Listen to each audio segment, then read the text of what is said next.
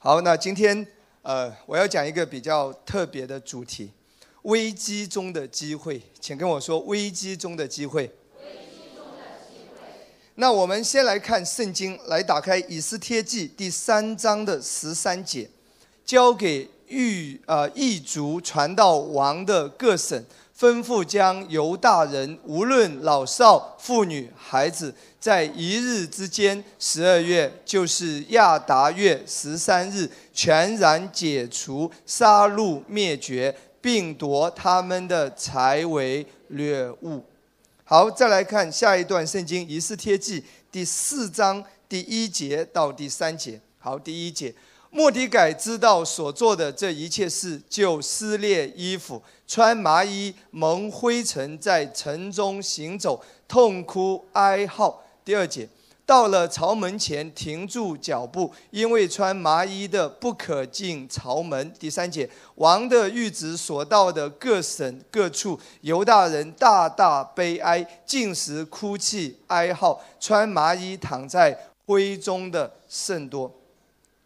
如果你信主一阵子，如果你也有稍微的读一些旧约的经文，啊，如果你有稍微的了解圣经，那么你知道今天我们要讲的这个故事是在圣经中的一卷书，叫《以斯帖记》，请跟我说《以斯帖记》。那在这一卷圣经当中，在今天我们读过的这一段的经文，这几段的经文当中，我们大概了解，我们可以看到当时的以色列人，就是犹大人或者说犹太人，他们正面临着一个空前的大危机。当时的王下了一个命令，要杀绝所有的犹太人。在十二月十三号的那一天，所有的犹太人都面对什么杀戮的命运？看起来一切都完蛋了。刚才的圣经我们已经读到的，那但是非常感谢神，在圣经里面我们看到，最终人的尽头却是神的起头。因着神的介入，整个局势啊一百八十度很稀奇的完全的改变，完成了整个大逆转。那下面我们来看一段经文，《以斯帖记》的第八章十五节到十七节。好不好？我们在这里可以看到最后的结局是怎么样子的？这个故事最终是怎么样的一个结果呢？我们来看八章十五节到十七节。莫迪改穿着蓝色、白色的朝服，头戴大金冠冕，又穿紫色细麻布的外袍，从王面前出来。苏三城的人民都欢呼快乐。先停在这边。刚才我们讲到这件事情，当时在发生之前的时候，你知道莫迪改是怎么样的一个状态？披麻蒙灰，躺在灰中，在那里嚎啕痛哭，在那里哭号，对不对？那我们最后来看到这里是什么？来看第八章的十五到十三节。这里说穿着蓝色、白色的朝服，哎，不是披麻蒙灰了。然后呢，头戴大金冠冕。又穿紫色细麻布的外袍，这都是象征着什么？尊贵，象征着荣耀。从王面前出来，苏三城的人民都欢呼快乐。就在圣经的前面记载，我们刚才读过的经文，看到他们前面是什么？在那里哀哭啊，痛哭啊，他们非常的恐惧，非常的悲伤。可是这里看到犹太人是怎么样子的？欢呼。快乐，十六节说，犹大人有光荣，欢喜快乐而得尊贵。王的谕旨所到的各省各城，犹大人都欢喜快乐，设摆宴席啊，以宴宴，以那日为吉日。那国的人民有许多因惧怕犹大人，就入了犹大籍。那我们在圣经里面可以看到，原本是等待着。被宰的一群羔羊，对不对？现在却改变成了欢喜、光荣与尊贵的一群人。甚至圣经说，有人最后是因为看到犹太人如此蒙福，如此的被神保护和眷顾，甚至因为惧怕，都加入了犹太籍。所以，亲爱的弟兄姊妹。这样的一个转变的结果是犹太人万万没有想到的。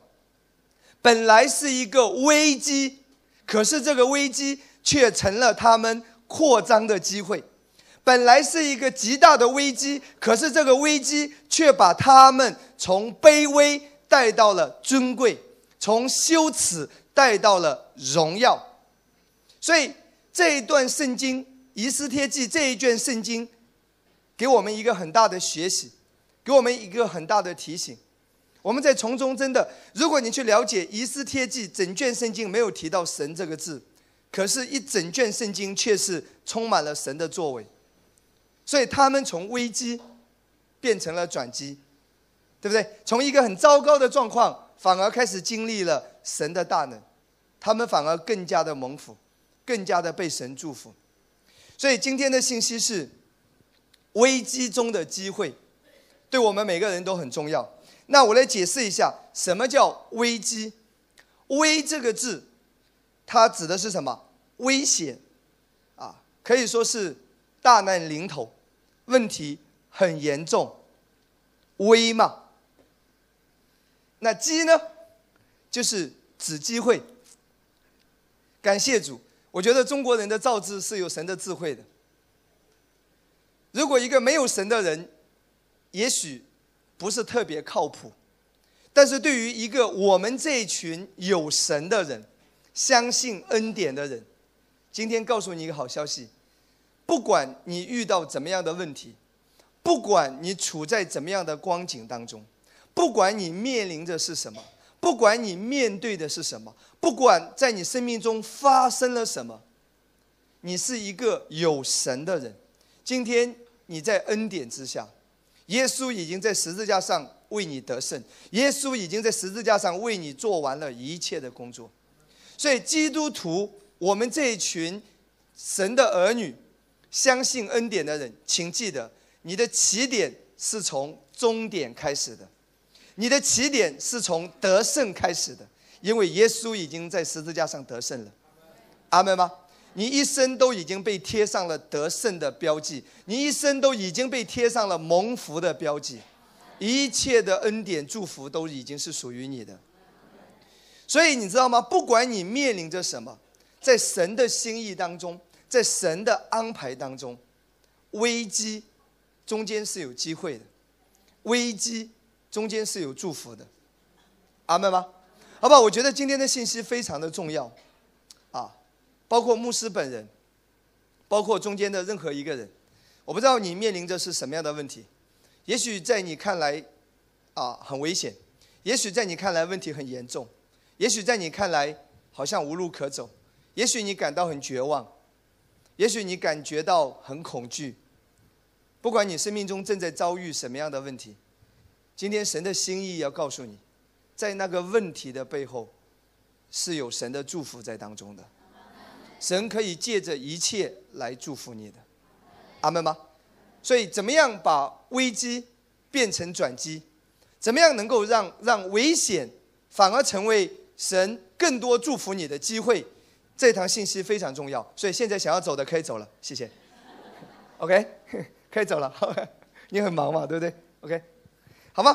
那我要先讲在前面的，我在圣经里面看到，那从整个创世纪到启示录，所有一些被神拣选的这些人，在他们的生命中，事实上都是会遇到问题的，没有一个人是不会遇到挑战的，啊，无论是谁，你可以看到，从亚伯拉罕到莫迪改到大卫，你知道大卫面对扫罗的追杀，对不对？到到西西家面对着什么？亚述王兵临城下，围控整个城。约沙法面临着什么？几个国家又在围困他，要把他们赶尽杀绝。包括我们看到的《以斯帖记》里面记载的莫迪改、以斯帖。所以，一个被神拣选的人、属神的人，生命中仍然是会有挑战的。可是我在圣经里面看到，每当危机来的时候，在人看是危机，可是当他们知道怎么样来跟随神，来顺服神的旨意，然后最终你会看到神的祝福在中间。我要先跟大家来举几个例子啊。那我要看的第一个例子在创世纪的三十一章第二节，大家记得雅各的故事吗？那三十一章的第二节，这里记载说，雅各见拉班的气色像他不如从前了。拉班的脸色变了，脸色越来越难看了，拉班变得越来越不客气了，所以雅各感觉到待不下去了，危机来了，就好像说，老板越来越讨厌你了，上司要逼你走了，这个环境你好像待不下去了，所以雅各的危机已经来到了，人看这是一个危机，但神却说这是一个回家的信号，雅各。该回家了，该转变方向了，另一个旅程已经开始了，看到没有？这是我们在圣经里面看到的第一个例子。危机是他们转变方向的时候，危机是另一个旅程要开始的时候。那第二个圣经例子，我们来看出埃及记一章二十二节。法老的逼迫来了，法老当时是什么逼迫？所有以色列百姓的男孩子生下来。都要扔在尼罗河里面淹死，女孩子可以留着。为什么女孩子可以留下来呢？因为女孩子到最后会嫁给埃及人，对不对？所以财产什么都会归在埃及人的名下。所以男孩子必须要什么扔在尼罗河里面淹死，这样就把以色列百姓的那个后代给他断绝了，把他们所有的一切都要都要夺走。所以这是法老下的命令，所以逼迫来了。人看这是一个危机，可是上帝却说，这是以色列百姓应该要出埃及进迦南美地的时候到了。阿门吗？来看一章二十二节，法老吩咐他的众民说：以色列人所生的男孩，你们都要丢在河里；一切的女孩，你们要存留他的性命。所以人看是一个很大的危机，可是神却认为。这是他们要进入迦南美地的时候已经到了。阿门。第三个例子，我要跟大家来看的是《路德记》第一章第二节到第五节。这里我们看到啊，这个人名叫伊利米勒，他的妻名叫拿尔米，他两个儿子，一个名叫马啊马伦，一个名叫基连，都是犹大伯利恒的以法他人。他们到了摩崖地就住在那里。后来拿尔米的丈夫伊利米勒死了，哇，丈夫死了，拿尔米的丈夫死了。剩下妇人和他两个儿子，这两个儿子娶了摩押女子为妻，一个名叫俄尔巴，一个名叫路德，在那里住了约有十年。马伦和基连二人也死了，剩下拿尔米没有丈夫，也没有儿子。你在这里可以看到，真的情况很糟糕。拿尔米的丈夫去世了，拿尔米的两个儿子也死了，这是一个极大的危机。但是你知道吗？上帝却说：“这是他们现在修正错误、重新返回伯利恒的时候到了。你知道为什么会遭遇这一切？因为他们下到了摩崖地。所以，神的心意不是要他们下到摩崖地的。你知道吗？在在旧约之下，神是规定他们不可以下到摩崖地，所以他们去了不应该去的地方，他们到了不应该到的地方。”他们的人生朝着错误的方向，因着这个错误带来了什么？丈夫去世了，孩子也没有了，所以人看这是一个极大的危机，是一个悲剧。可是上帝却说，这是一个修正错误、重新回到伯利恒的时候到了。所以在拿尔米他在这样的危机当中，他开始重新回到伯利恒。后来大家知道都发生了什么？路德的故事，路德巧遇波阿斯的甜美的爱情故事，对不对？拿尔米最后成了大卫的曾祖母，所以在这里我们可以总结，可以看到危机代表着修正错误，然后带出甜美的结果。阿门。前面我已经讲到，危机代表着转变方向，代表着进入一个新的阶段，对不对？危机代表着出埃及，进入到迦南美地。进入到神的心意，这里我们可以看到危机怎么样？危机代表着他们修正错误，进入到神的美好。亲爱的弟兄姊妹，你今天必须要有一个思考，在我讲到下面的信息之前，今天你生命中所发生的所有的事情，其实你要有一个思考：这个危机是为什么而来？很多时候是因为我们的错误所造成的。那不要定罪。神的心意，当你面临危机的时候，当你知道是因为错误造成的，那么感谢主，危机它刚好使你修正错误，使你重新进入到神的美好的安排当中。阿门吗？我这两天听了一篇道，我非常感动。其实很多人陷入到钱财的网罗当中，都是因为贪财引起的。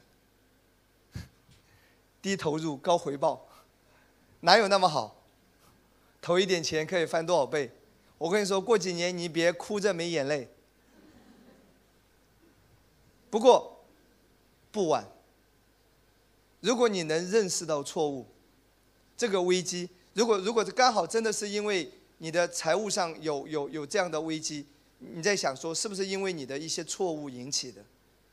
那神不是要定你的罪，刚好借着这样的危机，修正你的错误，重新进入到神的美好的旨意当中。阿门吗？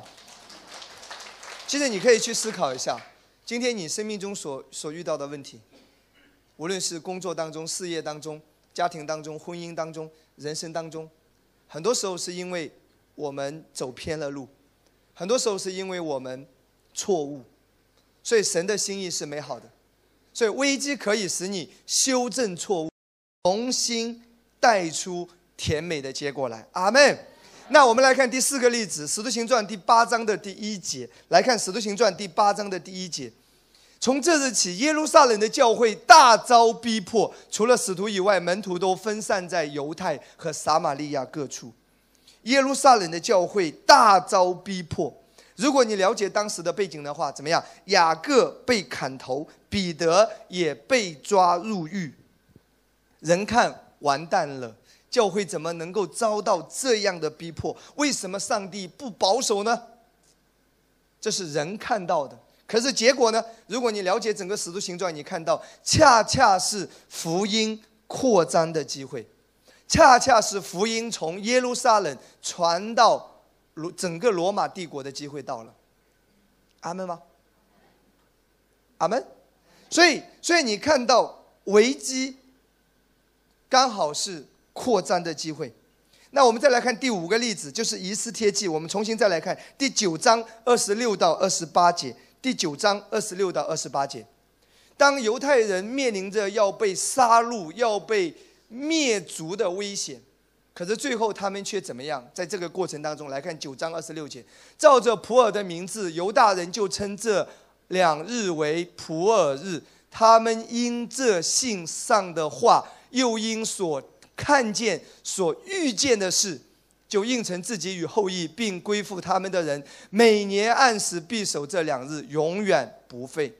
二十八节，各省各城家家户户世世代代纪念遵守这两日，使这普尔日在犹大人中不可废掉，在他们后裔中也不可忘记。也就是说，以色列人、犹太人。从这个事件开始，世世代代一直到今天，他们都纪念，哎，这两日都成为他们的纪念日，就是纪念上帝怎么样把他们从面临着灭族的危险当中拯救出来。那我看二十六节这里有一句话，我我非常的感动。这里说，他们因这信上的话，又因所看见、所遇见的事，跟我说所看见、所遇见的事。弟兄姊妹，你知道吗？很有可能，在这些犹太人的过去的观念当中，在这犹太人的历史当中，这些犹太人很有可能，他们都听说过关于上帝的事迹。他们都知道说上帝曾经所做的一切的事，他们都听说过上帝怎么样带领他们的祖先出埃及、过红海，把法老的追兵灭在红海里面。这一切旷野的路怎么走过来？怎么经历神的供应？天怎么降下马呢？哎，白日怎么样有云柱？夜间怎么样有火柱？很有可能他们全都会背，他们的头脑全都知道。可是。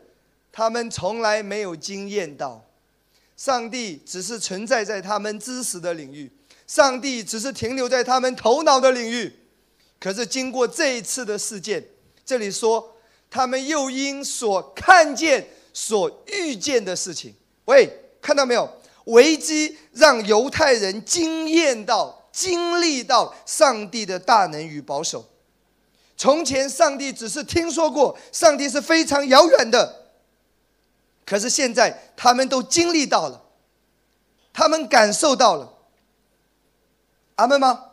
所以，那一个知识，那一个头脑的领域，现在变成了上帝是具体的，上帝变成了他们的经验，上帝变成了真实。所以，我要跟大家来讲。危机可以让你经历神的大能，危机能够让你真正的经历到这一位神。阿门。我再说一次，危机能够让我们真正的经历神，让我们对神有更加确切的经历认知，从头脑的领域变成经历，从从这个知识上让你变成是真实的。所以，我们我们很多时候是需要环境的。有时候，神允许某一个环境的发生，就是让你去经历它。阿门吗？这几年，我深深的感受到上帝在扩充我。我在二零一五年传讲恩典之前，从来没有人说过我不好的。我非常在意别人对我的评价。如果有一个人说我今天没讲好道，我回去可能一夜彻夜难眠了。我非常在意，我是一个完美主义者。然后慢慢的，当我开始传恩典的时候，就就有一些反对的声音来了。那个阶段，那一种声音是让我能接受的。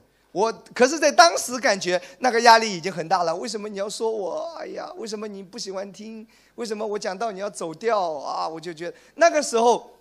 我能承受的是那个阶段的力量，然后慢慢的多一点，互联网开始来了，再慢慢的再多一点，再慢慢的再多一点，我也真的发现说，神是在扩充我的我的心胸，神是在扩充我的生命，神不会马上的，如果我一开始讲恩典像现在一样，那个那个 劈头盖脸的那个呃。翻天覆地，那个那个叫什？那个叫什么词？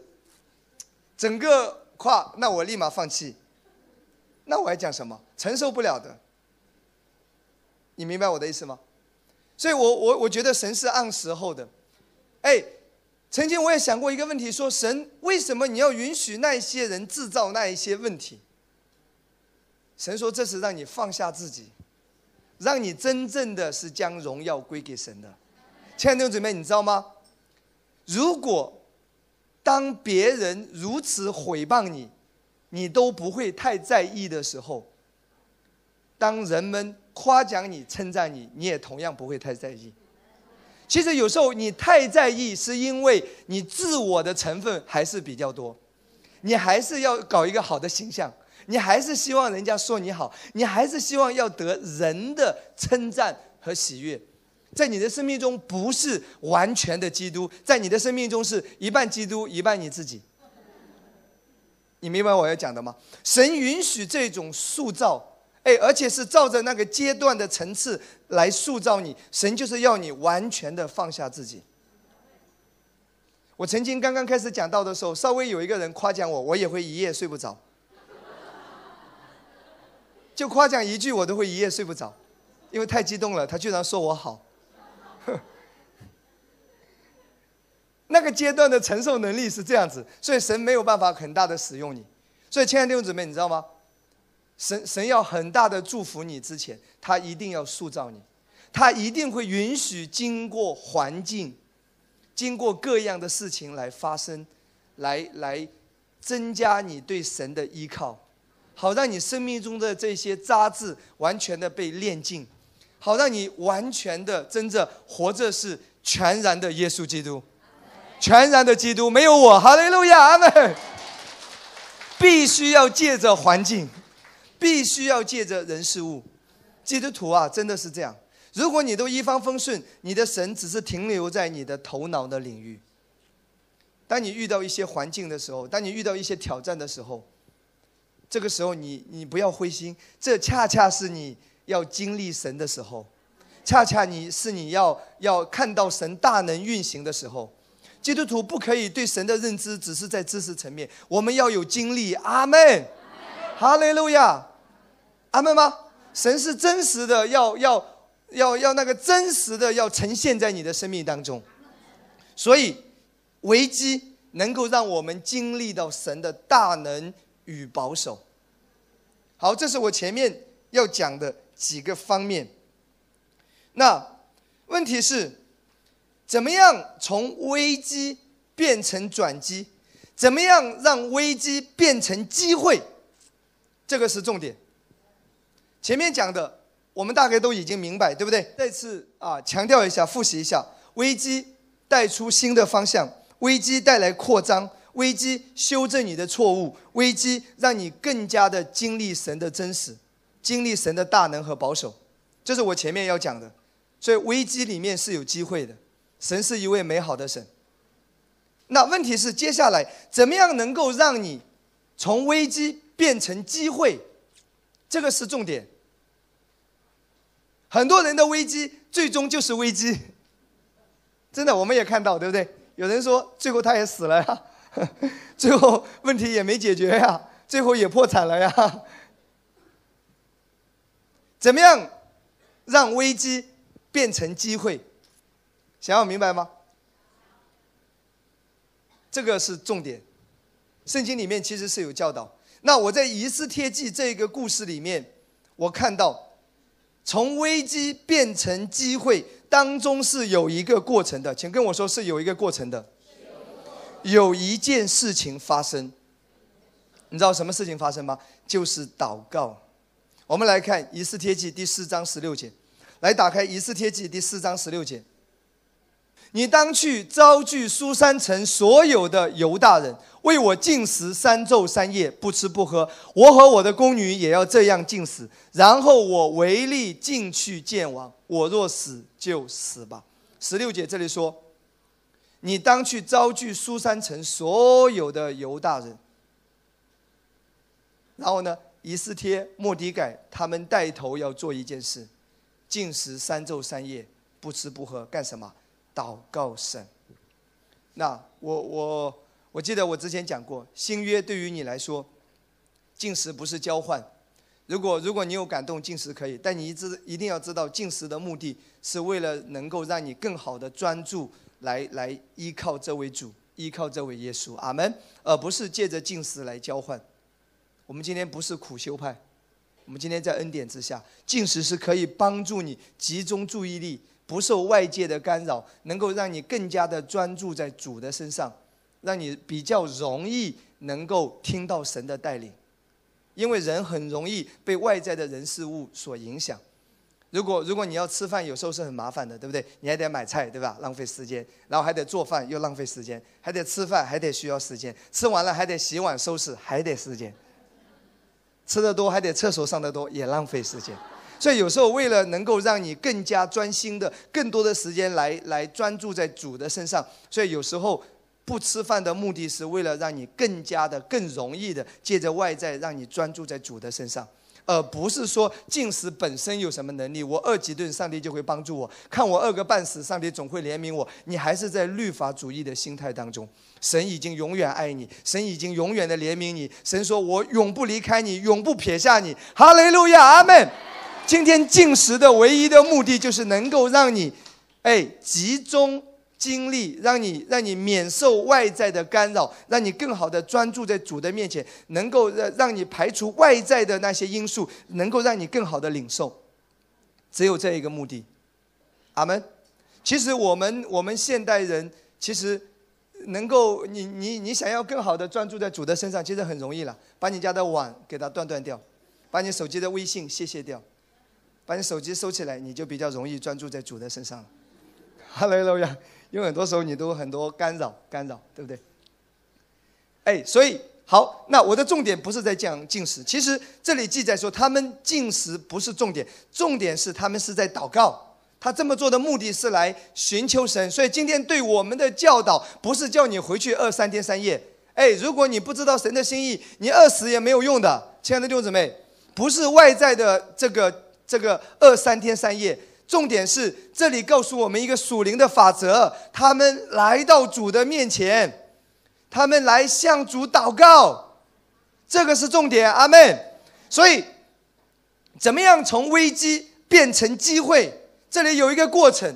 这个过程的第一件事情就是祷告，告诉神，大声跟我说：祷告，告诉神。再说一次，祷告，告诉神。当遇到这些问题的时候，他们祷告来告诉主，这是他们做的。有人说主无所不知啊，为什么还要祷告？哎，主无所不知。但主就是要你来祷告，阿门吗？那我们来看另外一个圣经的例子，《列王记下》十九章十四节到十九节，这里记载另外一个人叫西西家，他当时面临着危机是什么？亚述国兵临城下，然后把整个耶路撒冷给围困了。所以以当时的兵力来说，西西家根本不是亚述王的对手，鸡蛋。碰石头，就会被捏死的，那个太寡不敌众了，力量悬殊。所以当面临着这样的危难的时候，我们来看西西家是怎么做的。西西家从使者手里接过书信来，看完了，就上耶和华的殿，将书信在耶和华面前展开。哎，你看到他的反应？当他面临这样的问题，当他得到这样的消息的时候，他的反应是什么？就上耶和华的殿，在旧约之下，神的同在是在圣殿当中，所以他要去找这位神。他第一个是来找神，请听好，今天对于我们来说，当你遇到问题的时候，你第一个要来找神，不要先去找人，不要先去找资源。不要先去靠自己的力量去努力，要先来找神，请别听错了，我没有说找人不可以，重点是你先找谁。我没有说别人帮助你不可以，我没有说你尝试着去突破不可以，我我我没有这样讲。重点是优先次序，重点是你先来找谁。过去的两天，我跟马可牧师在一起。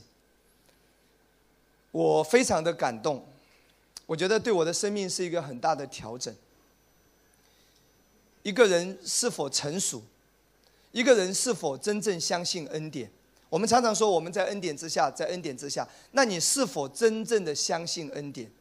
你知道吗？其中一个标记，当你遇到问题的时候，当你遇到挑战的时候，你第一个要找的是谁？你第一反应是什么？然后惊慌失措，然后呢，各种关系找人，找人本身没问题，因为神有时候也借着人来帮助你，你也要留意神的工作。本身这些不是问题，问题是优先次序，你先要做什么？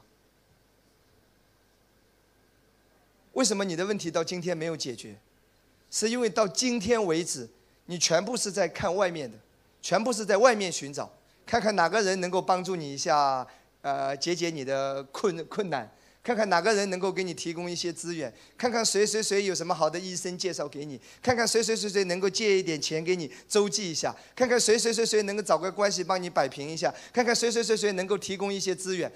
哎，到今天为止，你的问题之所以到今天为止仍然在，是因为你的焦点还是在找外在。你没有真正回到内心，先去找神。你知道这几天我学到一个很大的教导。你知道很多时候为什么只有你完全的相信恩典，神才会做？当你要做，神就不做。哎，请跟我说，我要做，神就不做。当我不做，神就做。这个做指的是你的内心的导向。你要靠着自己的力量去完成，还是先依靠神的恩典，完全的恩典，不是外在。这个安息指的是你的内心。阿门吗？安息下不是不做，安息下是在圣灵的引导下做。阿门。焦点是主，焦点的焦点是一切的供应是从主那里来的。阿妹，请不要听错了，你如果靠着自己继续的做，靠着自己来解决一切的问题，你的内心仍然是我我我自己的力量，自己的力量，自己的聪明，自己的能力，神就不做，没有供应，no 供应，没有。如果你内心已经完全的转，转向神，是依靠恩典。神有时候会借着外界的环境来帮助你，那是另外一个话题。哎，你知道吗？我学到一个功课，我终于明白，为什么当我们要靠着自己的力量，要去做一些事情，好去解决一些事情，好去换取一些祝福的时候，为什么神就不供应了？你想知道原因吗？因为神不会把他的荣耀跟人来共享。如果说遇到问题，反正先去找关系吧，反正你挺厉害的，什么同学呀、什么的，什么邻居呀、什么领导啊、什么的，哎，你的第一个观念都是帮助从人人来的，靠人手的力量，你知道吗？神很多时候不做，为什么？不然的话，这件事成功之后，你会说，耶稣很厉害，我也蛮厉害。耶稣百分之五十的功劳，我也百分之五十的功劳，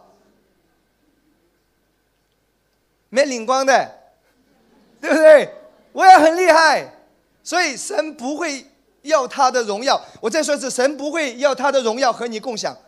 神不会让他的荣耀跟你共享，这就是为什么，如果基督徒、神的儿女没有认识到，你一切的供应是从神来的，一切的祝福是从神来的，一切的帮助是从神来的。如果你没有知道一切是因为基督、基督、基督，如果你还有人的成分在的话，神就不做，因为神如果继续做的话，那么荣耀就一半一半了。或者或者你可能谦虚一点，哎呀，感谢神呐！不过我也有百分之三十的功劳呢。所以请听好，怎么样从危机变成机会？他们来到主的面前。哎，我再说一次，不是说不可以找人，不是说不可以寻求资源，不是说不可以寻求帮助，重点是优先次序。你首先要做的是什么？所以西西家，你看到没有？他没有说，哎，没有说不可以坐下来策划一下该怎么来应付亚述王，没有说这样不可以。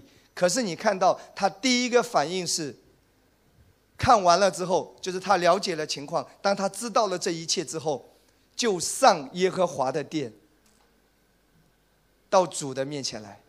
他知道一切的帮助是从主那里来的。主如果不帮助他，所有人帮助他也没有用。主如果帮助他，所有人抵挡他也没用。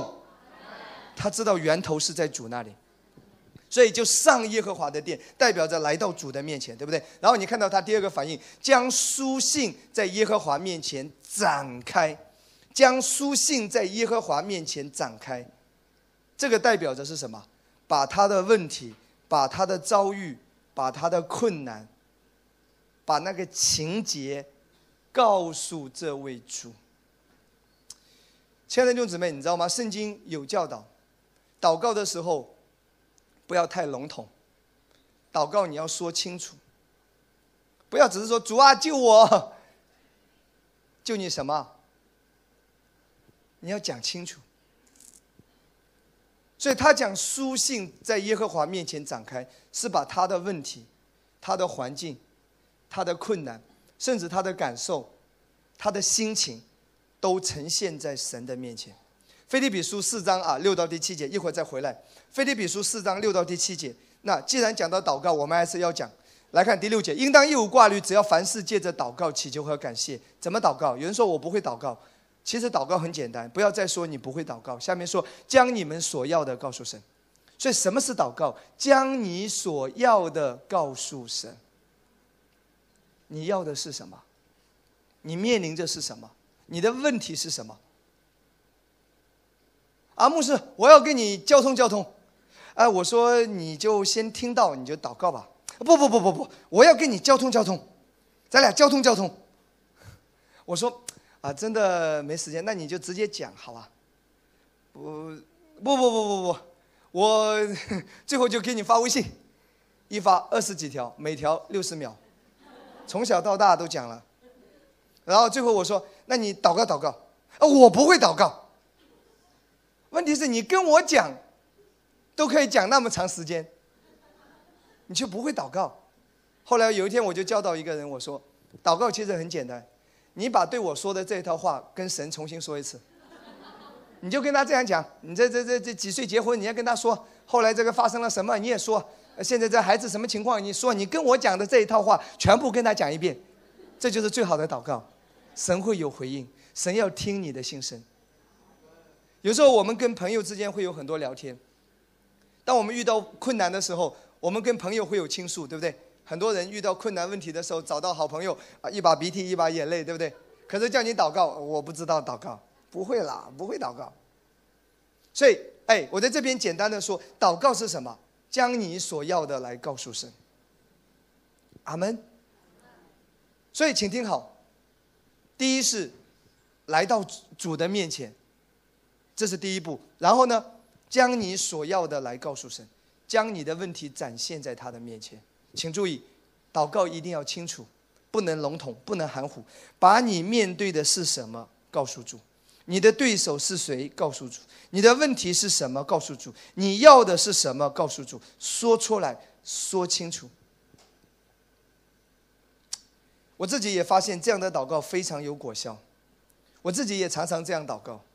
把我心里的感受告诉神，我在挣扎什么？我面对的是什么？我生气的是什么？我不甘心的是什么？我不平的是什么？我害怕的是什么？我忧虑的是什么？这些都要告诉神。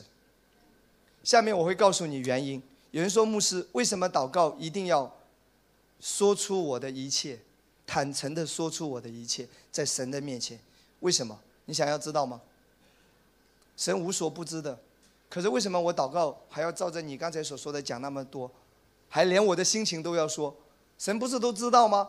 为什么要这样讲？请听好，因为祷告要改变的不是神，祷告要改变的是你自己。那我要告诉你，当你把你所有的一切，无论是你的环境也好，你的遭遇也好，你的喜怒哀乐，你的担心，你的害怕，你的忧虑，你的挣扎。你的愤怒，甚至是你的不平衡，各种一切的情况，当你告诉神，这个跟神说话的过程是非常重要的。这种跟神说话、跟神对话，也是祷告最重要的一个过程。因为当你这样子做，神就可以来医治你、改变你、调整你。我再说一次，当你把你所有的一切倾倒在神的面前的时候，神就可以借着这个祷告的一个一个一个过程，借着与神对话的这样的一个途径，神就可以来改变你，他的圣灵就可以触摸到你。我再说一次，祷告有果效，首先。不是因为祷告改变了环境，当然神非常愿意改变你的环境。我再说一次，但是你知道吗？神在改变你的环境之前，神要先改变你这一个人。所以祷告首先不是改变神，不是改变环境。神就是要祝福你的，神是如此的兴盛，如此的丰富，他要倾倒在你的身上。但是有时候是因为你没有办法领受，因为你里面有很多的拦阻，你里面有很多的恐惧、很多的担心、很多的不幸、很多的忧愁，在拦阻神的祝福运行。所以祷告不是在改变神，祷告也不是马上在改变环境。其实祷告有果效，哎，真正祷告有果效。祷告真正的意义，首先是在改变你我这个人。很多时候，恩典不能够运行，是因为我们这个人。阿门吗？所以我们常常就是说恩典生活化也好，哎，我我们参加马可牧师的聚会也好，或者说我今天讲的是说你个人跟神祷告也好，其实一个重点是在调整你的里面，调整你的思维。当你里面的状态改变的时候，当你在正确的状态当中的时候，就是神的圣灵供应大能要运行在你生命中的时候。所以，为什么说祷告，你要把你的一切都要啊放在神的面前？因为当你这样子祷告、这样子与神对话的时候，这一个属灵的相交的过程。圣灵就会在你里面工作，圣灵就会让你看到你的一些担心、恐惧、忧虑、惧怕，你要被调整。我再说一次，请听好，看这里。人遇到困难、遇到问题，会不会紧张？会，这是人性。会不会担心？会，这是人性。除非你不是人，对不对？你会担心，你会惧怕，你会忧虑，甚至你会埋怨。哎，你的思想到处乱跑，这是人性，每个人都一样的。你看起来牧师很淡定，只是我不想说我的感受而已，装的比较淡定而已。这是人性，连西西家也惧怕，连莫迪改也惧怕，连大卫也感到惧怕，这是人性。那问题是在于，当你在遇到问题，当你的担心也好、忧虑也好、恐惧也好，各种负面的东西，哎，在你里面翻江倒海。问题是在于多长的时间。哎，你用了多短的时间可以调整你的状态在正确的状态？这是你生命的成熟度，这是你跟主关系的问题了。一件事情发生，有人整整几年还耿耿于怀，有人可能就是十秒，他已经释怀了。哇，人家说你不好，听起来会很生气。哦，十秒钟之后，感谢主，哈利路亚。哎，就是这个时间的长短。所以你知道吗？祷告，我再说一次，亲爱的弟兄姊妹，祷告首先不是改变环境。如果你没有改变，环境变了没有用，过一阵子问题又来了，问题解决不完的，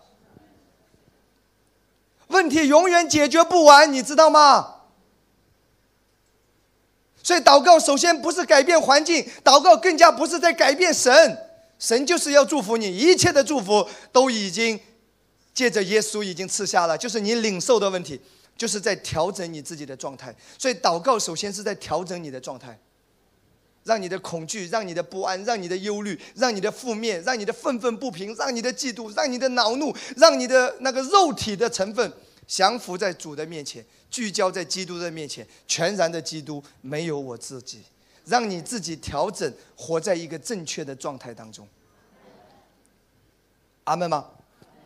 有人说：“哎，我也听到啊，我也领受恩典啊。”啊，我也有祷告啊，可是为什么为什么没有美好的事情发生？因为你里面的状态还不对。我要让你来看一节经文，《马可福音》第四章十九节。OK，《马可福音》四章十九节。今天的信息会比较生活化。OK 啊，四章十九节。后来有世上的思虑，世上的思虑是什么？恐惧、不安、担心、忧愁、挣扎，里面的难受。然后呢？钱财的迷惑，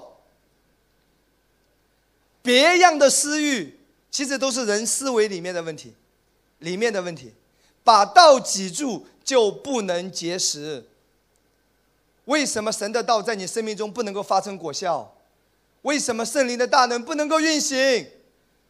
为什么神的供应在你生命中不能够永留？是因为你里面的状态还不对。你要调你的状态，随时拉回自己的思想，随时夺回自己的心思意念，聚焦基督，聚焦基督。哈利路亚！这是祷告有果效最重要的原因。这就是为什么遇到问题，你第一个要来到主的面前，然后你要祷告，就是要调整你的状态，在正正确的状态当中。当你拿到医生的化验报告，医生跟你讲了一大堆，你第一个念头是什么？我完蛋了，没得救了，死定了，医不好了。可能我姐也得这个病，估计我也差不多了，要准备后事了，各种乱七八糟的思想都来了。哎，祷告，首先是调整自己，让自己在正确的状态当中。阿门吗？所以呃，箴言四章二十三节来看，箴言四章二十三节啊，今天是比较生活化的，好 OK，因为我们听了很多教义，来看四章二十三节，你要保守你心胜过保守一切，因为一生的果效是由心里发出的。上帝没有要求你保守外在，你没有能力掌管你的先生，你没有能力掌控你孩子的未来，你没有能力叫股市跌或者涨，你没有能力来决定环境，你没有能力来决定执政掌权的他的想法是什么，你不能够掌控任何一个人，你不能够掌握任何的环境，但是上帝说你可以决定你要想什么，你要思想什么。你可以决定你要在什么样的状态当中。哎，然后圣经告诉你说，当你知道保守你的心，让你活在保守你的心，就是让你活在正确的状态当中。一生的果效就是由心里发出的。所以这几年我自己也是一个操练。当我遇到困难的时候，当我遇到挑战的时候，这是一个操练。我马上会想这件事情当中。我能做的是什么？人就尽本分就行了。我做我所该做的，剩下来的我忧虑、担心、惧怕也没有用。担心也是一天二十四个小时，不担心也是一天二十四个小时。担心也没有用，我不如不担心嘛。开心也是一天，不开心也是一天，不如开开心心过每一天。哎，请听好。所以，当我遇到问题之后，我第一个调整就是哪些是我可以做的，哪些是我应该做的。哎，祷告神是我可以做的，交托给神是我可以做的，保守我的心思意念是我是我可以做的。哎，调整自己，相信一切的供应祝福从神那里来，这是我可以做的。将荣耀归给神，这是我可以做的。剩下来的环境不是我说了算。担心也没有用，我担心又不能够让一个人怎么样。我自己担心死了，每天失眠这些问题，这个人可能也不知道。所以我做我所该做的，剩下来我做不完的事情，我不能够做的事情，主啊，一切在你手中。哈雷路亚！当我这样子操练的时候，我看到常常我看到美好的果效，常常我看到意外的惊喜，常常我看到意外的平安，哎，万万没有想到的供应。奇迹般的翻转，意想不到的恩宠，让你目瞪口呆的神的美好的作为，在你生命中常常会出现。所以今天的信息对你很重要。祷告首先不是改变环境，祷告首先不是在改变神，祷告是改变你自己，调整你自己。我发现过去的两天对我帮助太大了。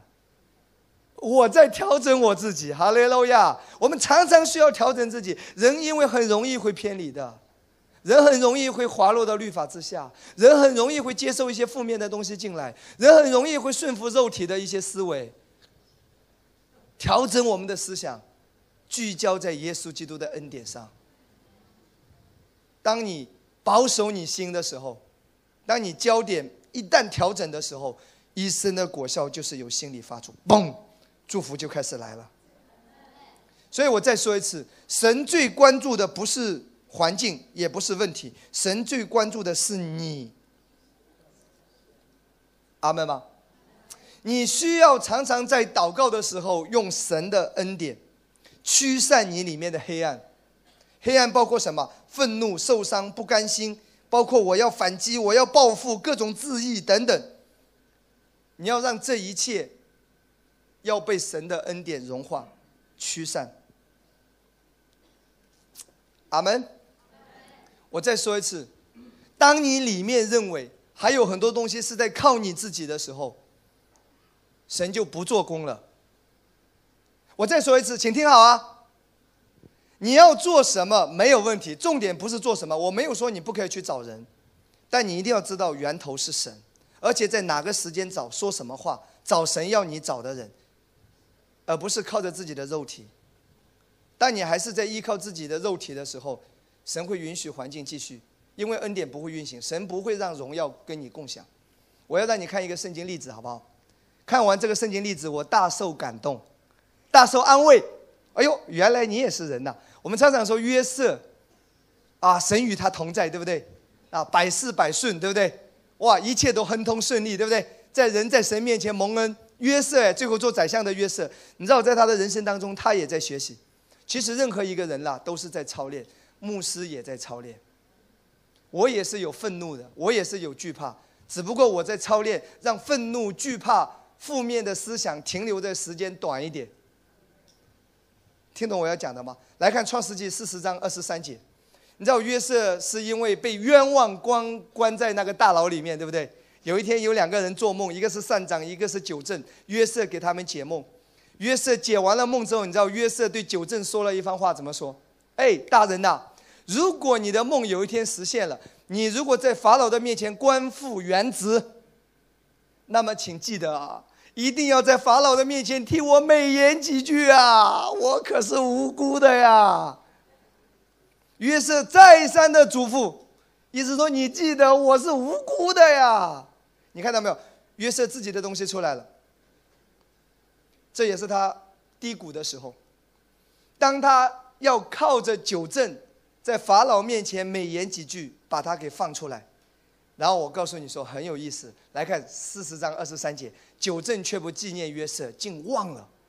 哇，这怎么可能会忘啊？你知道九正呢，本来是得罪了法老要被砍头的，现在因为做了梦，约瑟给他解梦，他官复原职啊。这样的救命恩人，你会忘记吗？亲爱的弟兄姊妹。生死之交啊，你会忘记吗？可是圣经却很奇怪的记载说，九正就忘记了，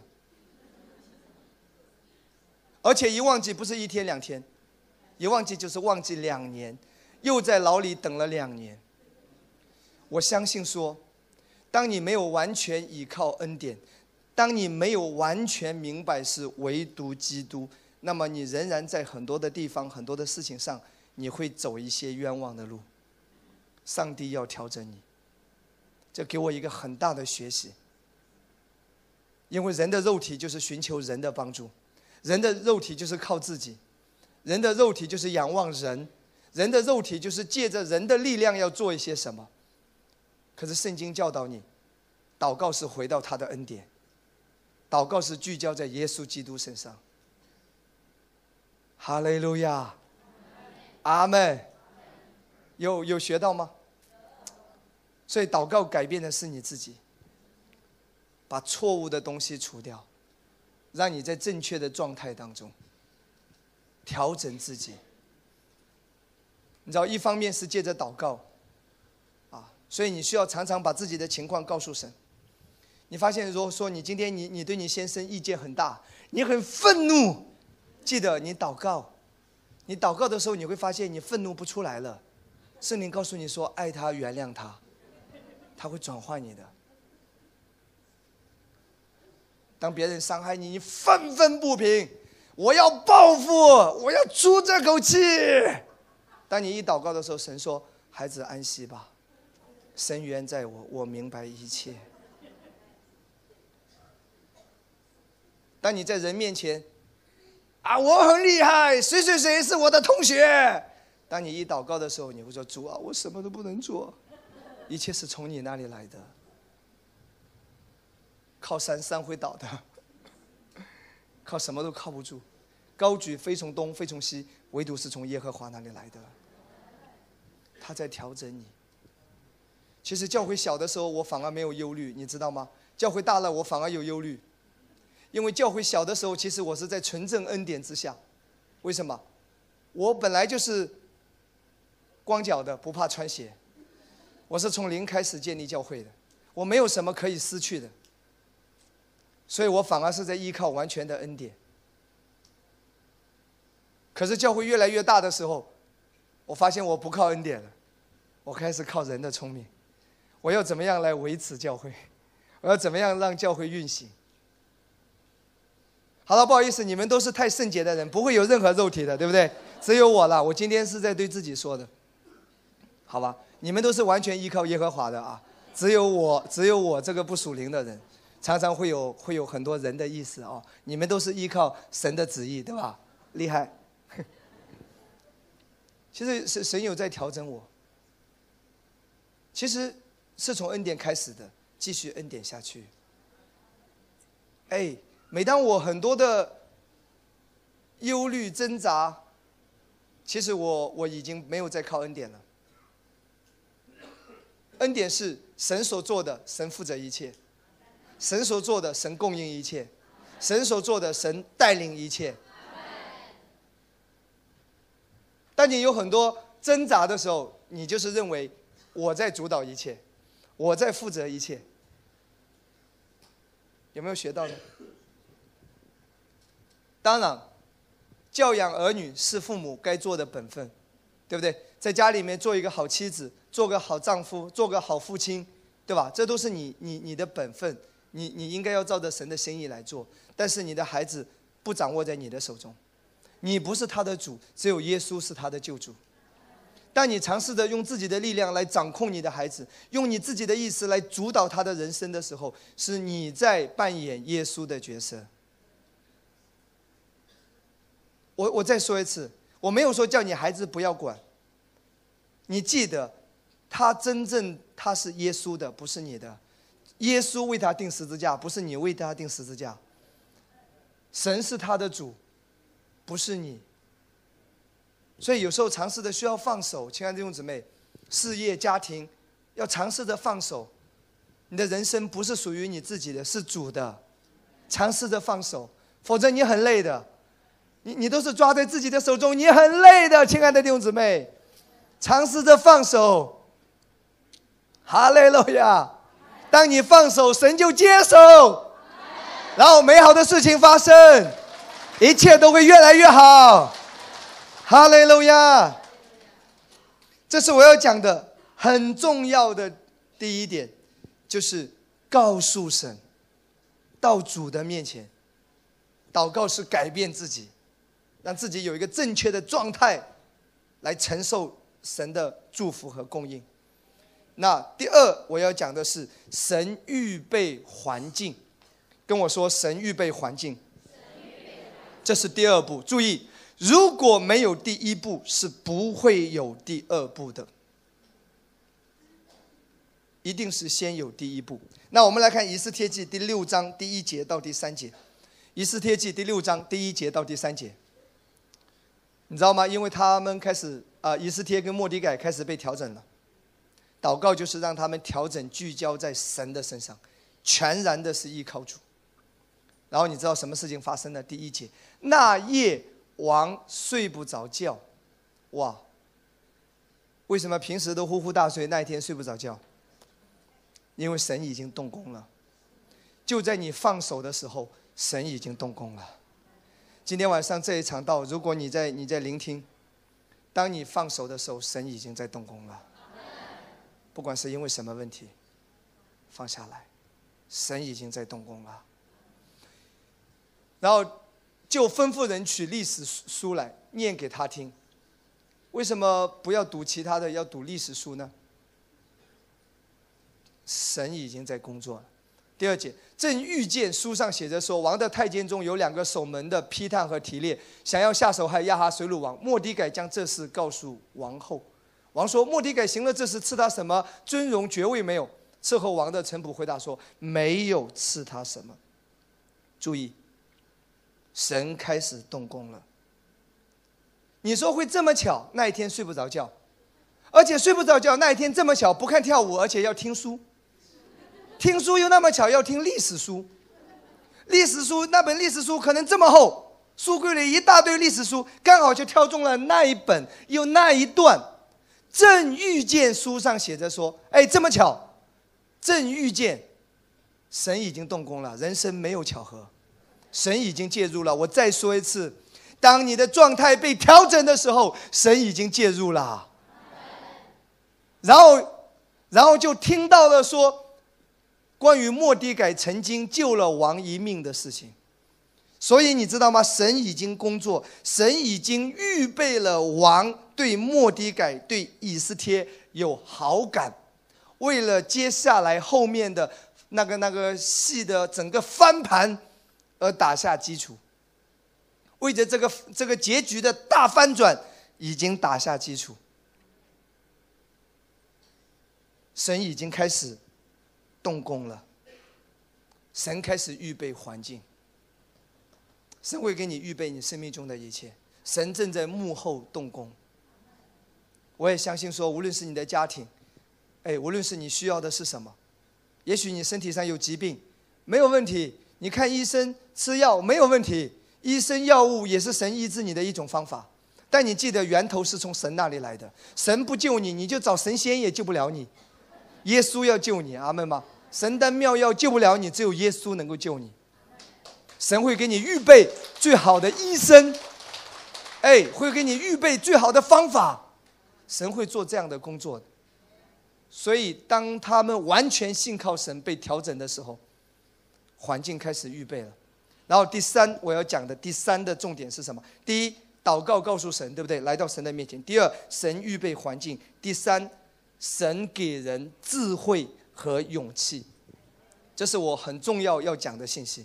你看啊，神是怎么样来带领以斯帖、莫迪改上演这一出翻盘的好戏的？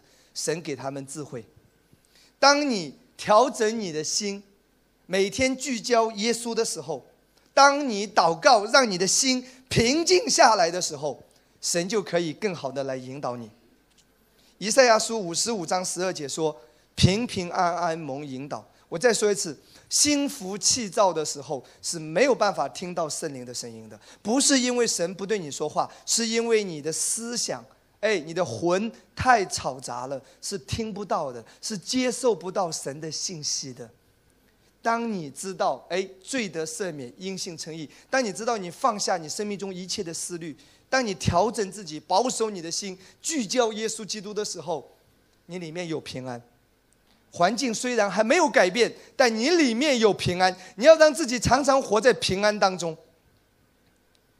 当你一旦开始调整，当你里面一旦开始安息下来的时候，平平安安蒙引导。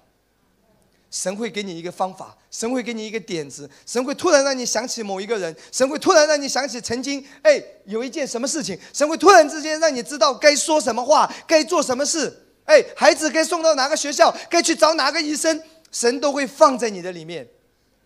哎，哪一个股票可以卖了，重新应该要买哪个，神会放在你的里面。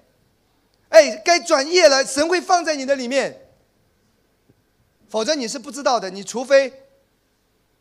让你的心平静下来，否则你不知道神怎么样带领你，甚至你会，你知道吗？人在恐惧、在在忧愁、在愤怒、在很多挣扎当中、情绪当中，千万不要做决定。你做的决定可能都是错的。所以世界上说“三思而后行”，世界上是这句话，意思说你平静下来，再客观的做决定。那属灵就是告诉你平静下来，圣灵就可以引导你。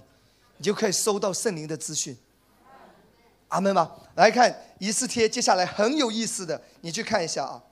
他接下来要面临的一件事，就是他要控告扳倒哈曼。其实这是一件很危险的事情。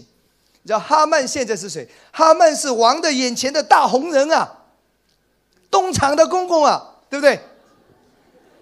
哈曼能够从基层上位，绝对是老辣的。绝对哈曼是个狠角色，绝不是好惹的。你以斯帖一个弱女子，你会是他的对手？宫廷剧有没有看？一个从一个小黄门，一个刚入门的小太监，能够升到了东厂的公公，这个肯定是经历几十年，对不对？各种风吹雨打，各种经历都已经经历过，在他生命中什么东西没经历过？已经是杀人无数、杀人如麻的一个一个老魔头了，对不对？狠角色，哈曼绝对是个狠角色，否则混不到这么高的位置。可以想象一下，你一个韦小宝，一个小玄子，你能打得过鳌拜？很危险的一件事情，搞不好死得更惨。本来可能啊，整个犹呃犹犹太族要被灭掉。可能是因为皇后可以，也许可能她能够活下来，但是搞不好你现在立马就人头落地。鳌拜什么概念，对不对？哈曼，你想要暗杀他吗？人家有金刚护体神功，杀不了他。你想要用毒药来毒他吗？人家吸一口真气，全部排出体外，你弄不过他的。所以这个弱女子需要智慧，跟我说智慧。智慧就是在你调整你的状态、平静下来，智慧会带领你的。来看一下《以斯帖记》第五章第三节到第四节哈，这里记载第一次来看，王对他说：“皇后以斯帖啊，你要什么，你求什么，就是国的一半也必赐给你。”哇！王说啊，你要什么求什么，国的一半都给你啊。以斯帖说：“王若以为美，就请王带着哈曼今日铺我所预备的宴席。”哎。为什么没有马上求？换了是我，如果王说以斯帖啊，你要什么求什么，我国的一半都要给你。我说我要哈曼这个老贼的人头。我跟你说麻烦了，哈曼就躲在背后，你出来立马一刀被他刺死。时机还没到。哈曼是大红人呐，就凭你这一句话，你最后还落一个污蔑朝廷命官的一个一个罪罪罪一个罪名。立马以斯帖也人头落地，对不对？有时候我们真的太着急了。如果是我，我真的哇，主啊！如果是我，我当时一定马上要哈曼的人头，因为我太恨他了，他要把我们全干掉。可是神的时机没到，所以以斯帖你知道吗？他没有说哎，他没有立刻要哈曼的人头哎，他是在一步一步跟随圣灵，他要在正确的时机。做正确的事，他要让王那个心一步一步在情感上，对于莫迪改，对于以斯帖那个好感不断增加，在合适的时机。所以第一次，他什么都没求，他就说：“啊，王若以为美，那就明天再来，再来赴赴赴我的宴席，带着哈曼来看第二次。以斯帖记第七章第二节到第四节。”以斯帖，你看啊，太有智慧了。第二次，王又问以斯帖说：“皇后以斯帖，你要什么？我必赐给你。你求什么？就是国的一半，我也必为你成就。”皇后以斯帖回答说：“我若在王眼前蒙恩，你看这些话多有智慧啊！王若以为美，他在尊荣王。我所求的，愿王将我的性命赐给我。你说以斯帖，你这么美丽，你你要求性命，王能不答应吗？对不对？”所以你想想看，他是先不求其他的，你你看到没有？以斯帖是在一步一步，把王引入到他所预备的那一个情景当中，他在打情感牌，这个小女子不简单呐。智慧的灵在充满他，你看到没有？我所求的是求王将我的本族赐给我，因我和我的本族被卖了，要解除杀戮，灭绝我们。我们若被卖为奴为婢，我也闭口不言。哇，你看打情感牌啊！我相信当时一定是以斯帖眼泪汪汪，可能以斯帖的那个丫鬟在后面已经是弹开始弹那个琵琶，那个音乐已经开始出来了。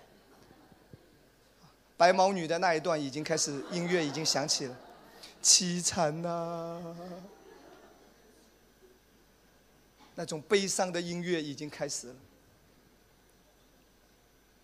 所以你知道吗？他在一步一步在设计剧情。好，他说：“我若被卖为奴为婢，也我也闭口不言。但王的损失，敌人望不能弥补。”哇，亲爱的弟兄姊妹。太有智慧了，那我在这里做一个总结，因为时间关系啊。OK，好，安排两次的宴席，我的领受与体会就是不要莽撞，不要急，要有智慧。我在这里学到，在仪式贴记里面，我学到的教导是：面对问题，面对挑战，不要冲动。世界上说冲动是魔鬼。今天我要告诉你，你冲动、你急躁、你愤怒、你不安、你恐惧、你忧愁、你思虑烦扰，这个时候做出的决定一般是不对的。你要安静下来，寻求神的智慧与引导。不管你面对什么样的问题，你说牧师，我孩子这样，我还不着急吗？他也不是一天变成这样子的，你也不要急，急也急不过来。啊，这个死鬼这样，我还不离婚吗？你都已经生活了几十年了，也不差那么几天，你急什么？你要你要祷告，神怎么样来带领你？没有一座山是越不过去的，没有一个问题是解决不了的。说牧师，你不知道我欠了多少的钱，你知道吗？钱怎么欠下的，钱也怎么会挣过来的？我通常有一个领受，花钱快的人，一般挣钱也快。你能欠下，你一定可以挣回来，神会帮助你的。你急也急不过来，你也不是一天两天的事情。遇到任何事情，不要慌，不要乱，沉住气，淡定，心平气和，聚焦基督，仰望完全的恩典，然后夸啦嘎巴拉刷嘎啦嘎，圣灵带领你，给你智慧，说该说的话，做该做的事。留意神要做什么，留意留心观察。阿门。传道书第九章十一节，我作为今天的总结。传道书九章十一节，我又转念，日光之下，快跑的未必能赢，力战的未必得胜，智慧的未必得粮食。你说你很厉害，不一定。快跑的未必能赢啊，你跑得快。你方向都跑反了，南辕北辙。力战的未必得胜。你说你很有力量，你都是在做一些徒劳无益的事情。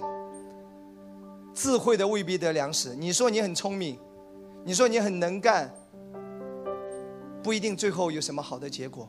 明哲的未必得资财，灵巧的未必得喜悦，这都是从人的层面来说的。可是圣经说神，哎，当你与神同行。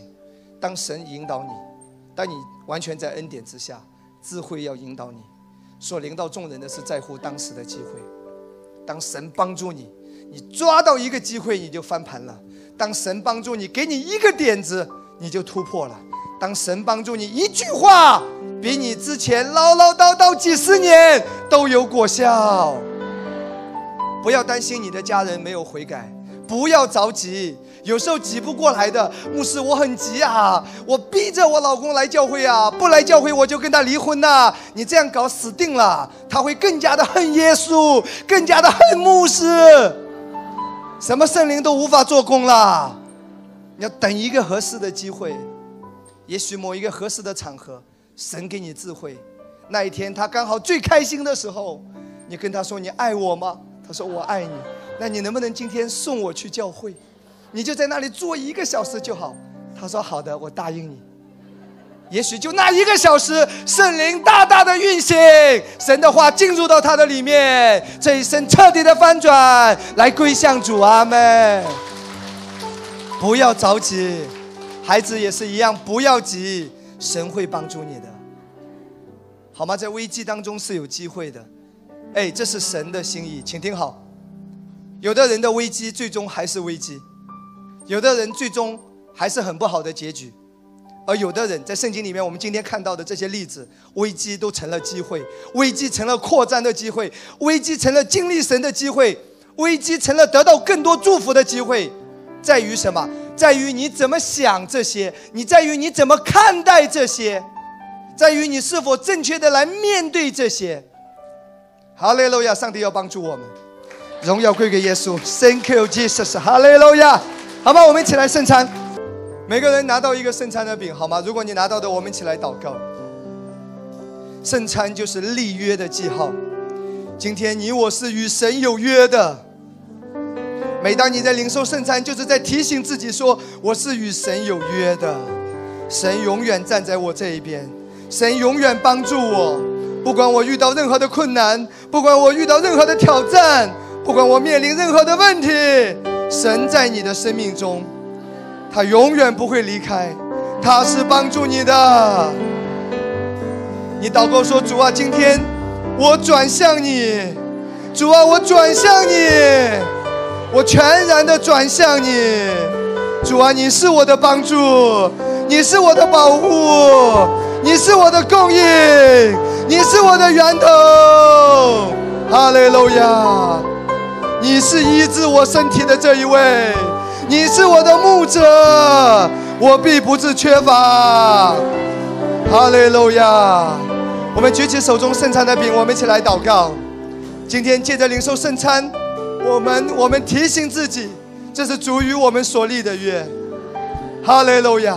在基督里，你是被保护的；在基督里，你是被供应的；在基督里，你是被恩待的、被恩宠的。哈利路亚！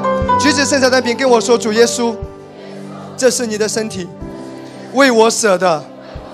你受的鞭伤，是我得医治；你受的刑罚，使我得平安。我领受你的身体，使我得医治和健康。就在现在，我全然恢复，全然健康，一切症状、一切疾病、一切衰老、一切软弱，奉耶稣的名，全然的离开，出去。奉耶稣的名祷告，阿门。来领受。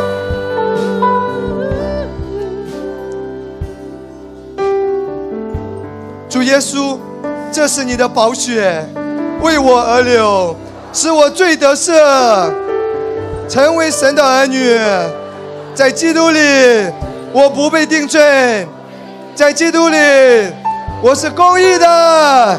神要保护我，祝福我，与我同在，与我全家同在，保守我全家，直到世界的末了。阿